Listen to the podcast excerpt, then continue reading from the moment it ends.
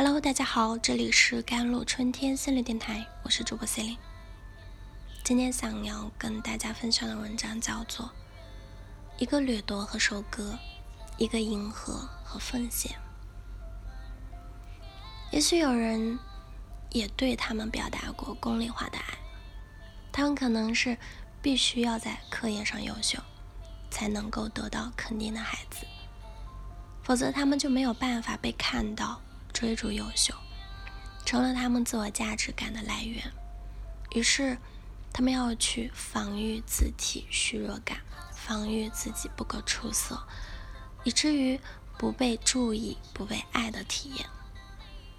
成年后，他们也开始带着理想化的眼光去审视和丈量别人的价值。他们或许再努力也没有办法得到爱与认同。想到一位。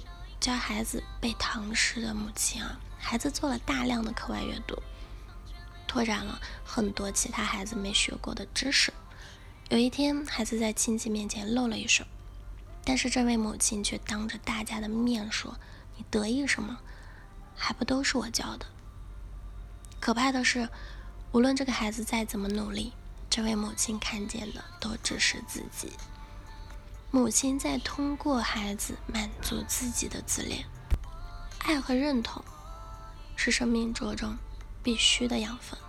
可是有些人无论如何都只能走向幽深的黑暗，这样的尝试让人枯萎，这样的无回应之地便成为绝境。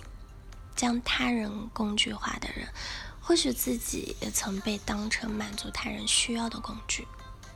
他们的挫败感或许从未得到过静音，由于他们不被允许失败，失败背后的情绪也是不被接纳的，从未得到过表达的。久而久之，一种夸大性防御便逐渐形成，去逃避内心升起的耻辱感，不能面对自己的缺陷，使他们在关系中全然美化自己。看不到他人感受，可以说，那些将关系功利化的人，或许都是曾经被这样物化的，没有没好好看见过的孩子。在他们的背后，也许是人格结构不够完善，无法静音、看见、肯定他们的父母。没有人会因为优秀而被爱。再看看李雪琴啊，这个才华横溢的女生啊，在脱口秀的表演中总透着隐隐的自我攻击。在常人看来呢，她已经足够优秀，可是，在可见的赞誉和成就面前，她似乎总是急着要撇清一个事实：其实我真没有你们看见的那么好，我不够好的信念，足以吸引很多负面的关系。因为在他们的内心深处，往往有这样的声音：“你不爱我，但只要我变好一点，你就会爱我了。我要让你爱我，否则我感受不到自己的价值。”然后就有人在关系中不断提出条件，也有人会努力迎合他们的条件，达到他们的期待。这似乎构成了一个闭环。可是。努力让自己变好、变优秀、变得符合他人期待之后，就一定会得到爱吗？有一句话说：“优秀不是被爱的原因，而是被爱的结果。”这就是为什么很多生活中看起来普普通通的人，总是能进入正面的关系。他们也许外表普通，但能够吸引真心爱他们的人。也许客观上能力和条件一般，但总能拥有良性循环的事业和关系。那是因为他们曾被充分的、无条件的爱过、接纳过。早年拥有丰盈的被爱的经历，这使他们在成年后形成了充分内聚和稳定的自体。也因此，他们总能从内部调用出良性互动关系的模板。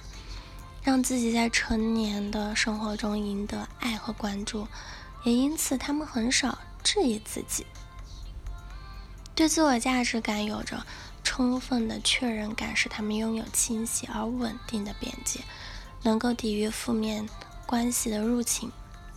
这也许能够说明，通过不断变优秀以期望获得爱，是一条走不通的路。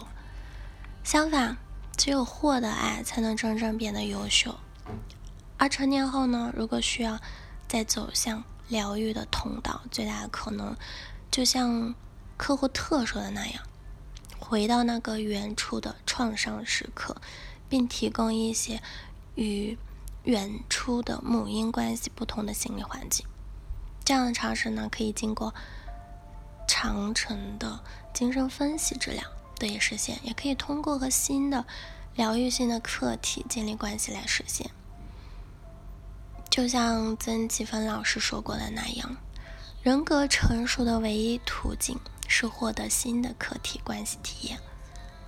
不要被熟悉的负面关系模式吸引，去找到真正接纳自己的人，找到一个和以往都不一样的新客体，去感受爱和尊重，找到给自己提供强安全感的人，而不是让自己不断付出和迎合的人。人只有被好好爱过，才能知道自己是值得的。这是对于未知世界和领域的探索，也是建立聚合性自体、走出强迫性重复的关键。这时候，我们才能在真实的被看见的关系中驻留，成为小王子中那朵对另外一个人珍贵无比的玫瑰。每一位亲爱的平凡的你们，不要去恐惧爱。也不要怀疑自己，一定会有人爱你，不是因为你优秀，而是因为你就是这个世界上独一无二的你。好了，以上就是今天的节目内容了。咨询请加我的手机微信号：幺三八二二七幺八九九五，我是司令，我们下期节目再见。